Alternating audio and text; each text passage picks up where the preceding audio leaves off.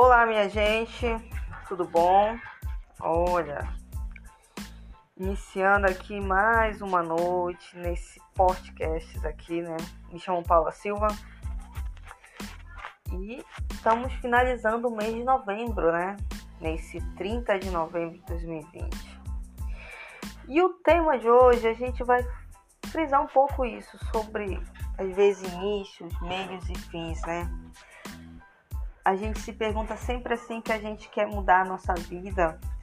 A gente sempre diz que está insatisfeito com a nossa vida, mas a gente não para para pensar de como a forma a gente pode mudar a nossa vida. Eu vejo às vezes a gente, muitas pessoas reclamarem da situação que o seu casamento está seguindo, ou que o seu trabalho não é bom, que você quer mudar de situação financeira, mas eu posso te dizer, se você quer mudar de situação financeira, reclamando não vai mudar. Eu vejo muitas pessoas reclamando é porque o meu chefe é assim, o meu chefe é chato, o meu chefe enche meu saco, é que a, os meus colegas de trabalho são insuportáveis. Só que você já parou para pensar e você? Você já mudou essa situação? Porque se você não está bem no ambiente de trabalho, então procure outro emprego. Sim. Se o teu, se o teu ambiente de trabalho é chato, se, seu, se seu chefe é chato, procure um emprego. Porque reclamando não vai sair do lugar. Reclamando vai te deixar da mesma forma que você está, ou até pior. Quer ver você reclama, você fica estressado, você fica com mau humor, entendeu? É que nem casamento. Às vezes o marido reclama que a esposa é, não é uma boa esposa, às vezes a esposa reclama que o marido não é um bom marido. Mas você já tentou conversar com seu esposo ou com a sua esposa? Pesquisas foram feitas que o maior índice de divórcio e de separação é a falta de diálogo no casamento. Sim.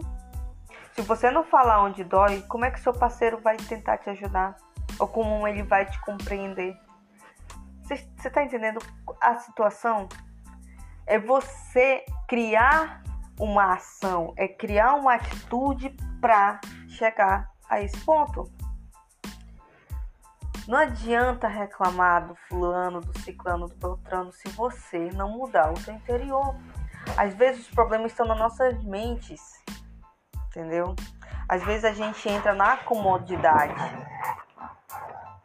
Então pensa nisso que eu tô falando. Se você quer mudar sua situação financeira, procure procurar outros meios, procure se qualificar, porque conhecimento é poder. Quando você tem um conhecimento, você tem um poder nas suas mãos.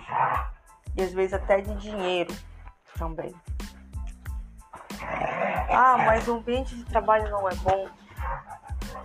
Então mude, procure outros, outro ambiente em que você possa se dar bem. Entendeu? Pensa nisso. Se você quer que dê certo no seu casamento, procure dialogar com sua esposa, com seu esposo. Procure elogiar mais. Às vezes eu vejo que falta de elogio é complicado. Até no ambiente de trabalho, o chefe não elogia o funcionário porque, ah, se eu elogiar, ele vai fazer por menos, ele não vai se esforçar. Não é assim. O mundo mudou tanto. A gente precisa, sim, de elogios. Elogiar faz tão bem. Você já chegou não, com seu colega, com sua esposa, com sua esposa e diz assim: Você tá tão bonita hoje. Gente, até o semblante daquela pessoa muda. Entende? Então comece a praticar isso, comece a praticar é, é, essas ações que você vai ver que vai mudar a sua vida. Entendeu?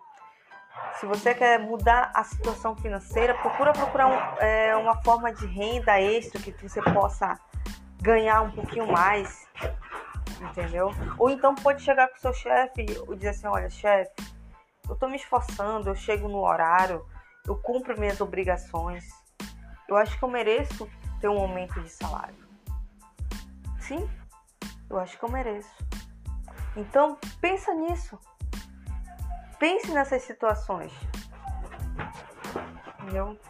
Pense. Pense também mudar as situações com a sua família. Você vai ver que isso vai, vai crescer, vai te enriquecer como pessoa. Tá?